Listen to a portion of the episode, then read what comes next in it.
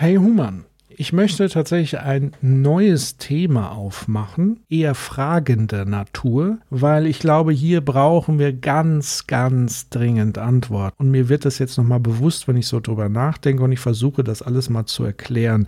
Bevor ich das tue, möchte ich dich aber daran erinnern, dass wir morgen am Freitag, also den 8. Juli, 2022 ab 19 Uhr einen neuen Livestream machen. Also bitte nicht vergessen, pünktlich sein, ja, und äh, vielleicht ein, zwei Themen vorbereiten. Ich hoffe, unsere Twitch-Seite twitch.tv slash critical infinity hast du dir merken können. Da treffen wir uns nämlich.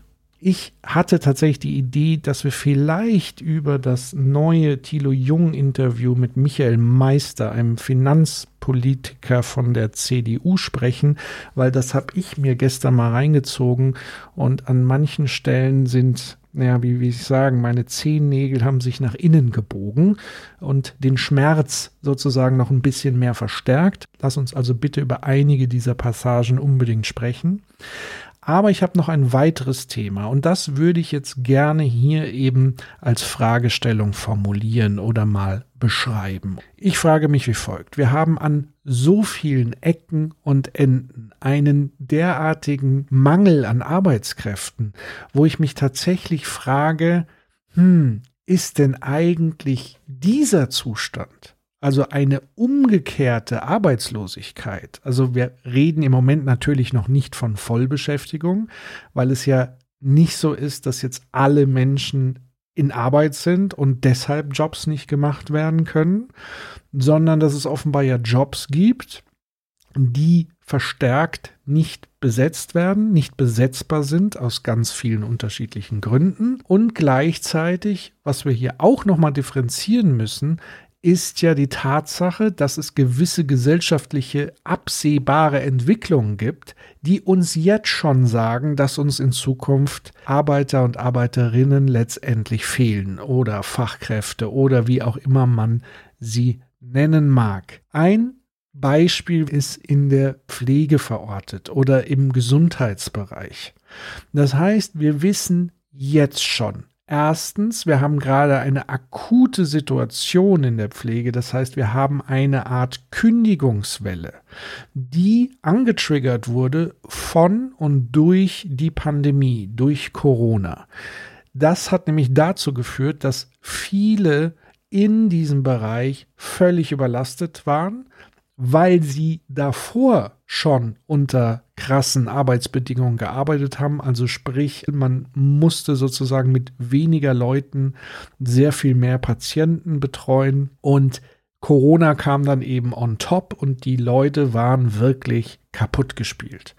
Und Viele haben aufgrund dessen und des Nichterkennens, dass sich hier wirklich grundlegend etwas verändert, zwei Dinge getan. Entweder sie gehen in den Arbeitskampf, so wie wir es gerade in NRW beobachten, wo viele Mitarbeiterinnen und Mitarbeiter der Unikliniken auf die Straße gehen und wirklich streiken. Und zwar nicht einfach um mehr Geld, sondern um bessere Arbeitsbedingungen, sprich eine Entlastung ihrer Arbeit. Da ich selber extrem familiär sozialisiert bin mit Pflege, weiß ich auch, wie schwer es Pflegekräften mitunter fällt, sich im Arbeitskampf zu organisieren, weil sie immer wieder gleichzeitig das Gefühl haben, wenn ich meine Arbeit niederlege, dann sterben ja Leute.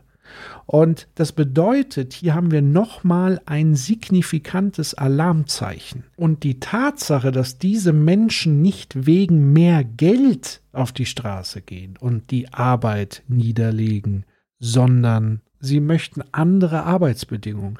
Bedingungen, in denen sie bessere Ruhephasen haben und eben nicht permanent Richtung Burnout treiben. So, das heißt, wir haben es jetzt also aktuell mit einer Kündigungswelle zu tun. Zweitens, was absehbar ist, ist der demografische Wandel, also immer mehr Menschen werden die nächsten Jahre in Rente gehen, die sogenannte Boomer-Generation.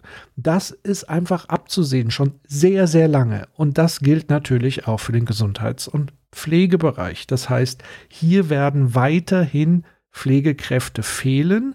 Bei gleichzeitigem Fehlen, ich nenne das jetzt mal ganz äh, salopp, von jungem Material, also Nachwuchs fehlt. Nicht nur, weil es immer unattraktiver wird, dort zu arbeiten, sondern einfach, weil nicht mehr genug junge Menschen grundsätzlich in diesem Land vorhanden sind. Der demografische Effekt führt zudem dazu, dass die Patienten immer mehr werden, weil die Gesellschaft ja immer älter wird. Und je älter man wird, wir wissen es, der Verschleiß schallert heftig rein. Ich fühle mich manchmal auch äh, an gewissen Stellen wie ein 90-Jähriger. Aber natürlich, Krankheiten etc. nehmen zu und damit auch der Bedarf an Gesundheitsleistungen. Zudem ist unser sogenanntes Gesundheitssystem ja gar nicht auf Gesundheit ausgerichtet, sondern schwerpunktmäßig auf Krankheitsbekämpfung. Das heißt, Präventionsmaßnahmen werden von unseren Krankenkassen ja überhaupt nicht oder sagen wir so eher wenig in Betracht gezogen. Das heißt, wir haben auf der einen Seite eine krasse und sichtbar und wahrnehmbare Senkung des Personals, auf der anderen Seite eine krassisch absehbare Steigerung des Pflegebedarfes. Und was natürlich noch systemisch da drin steckt, nämlich als eine Art Strudel, als eine Art Negativspirale, als ein Kreislauf, der sich selber Stück für Stück verstärkt und zerstört, ist natürlich die Tatsache, dass wenn sich hier nicht fundamental etwas verändert, ist natürlich die Bestrebung auf der einen Seite, dass immer mehr Leute den Job hinschmeißen aufgrund von völliger Überlastung, natürlich sich immer wieder weiter selbst verstärkt und droht zu eskalieren.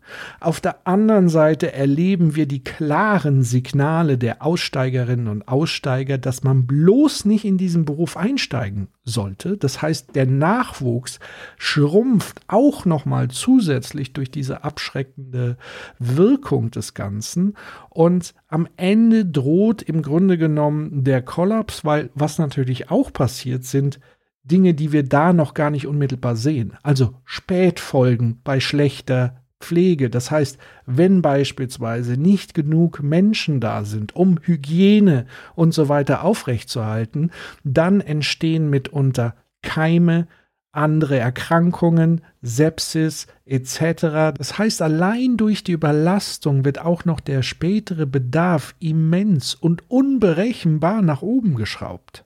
Bei all den Überlegungen wird's mir komplett schwindelig und ich frage mich wirklich, wie kann man diese Tatsachen so rigoros ausblenden, so antipolitisch verdrängen, als ob all das nicht stattfinden würde. Wo verdammt nochmal ist hier das Problem? Ist es ein Analyseproblem? Ist es ein Wahrnehmungsproblem? Ist es ein mediales Problem? Ist es ein politisches Problem? Ist es ein gesellschaftliches Problem? Und wann wachen wir auf? Weil es betrifft ja wirklich in diesem Fall die komplette Gesellschaft von der Wiege bis zur Bahre im wahrsten Sinne des Wortes.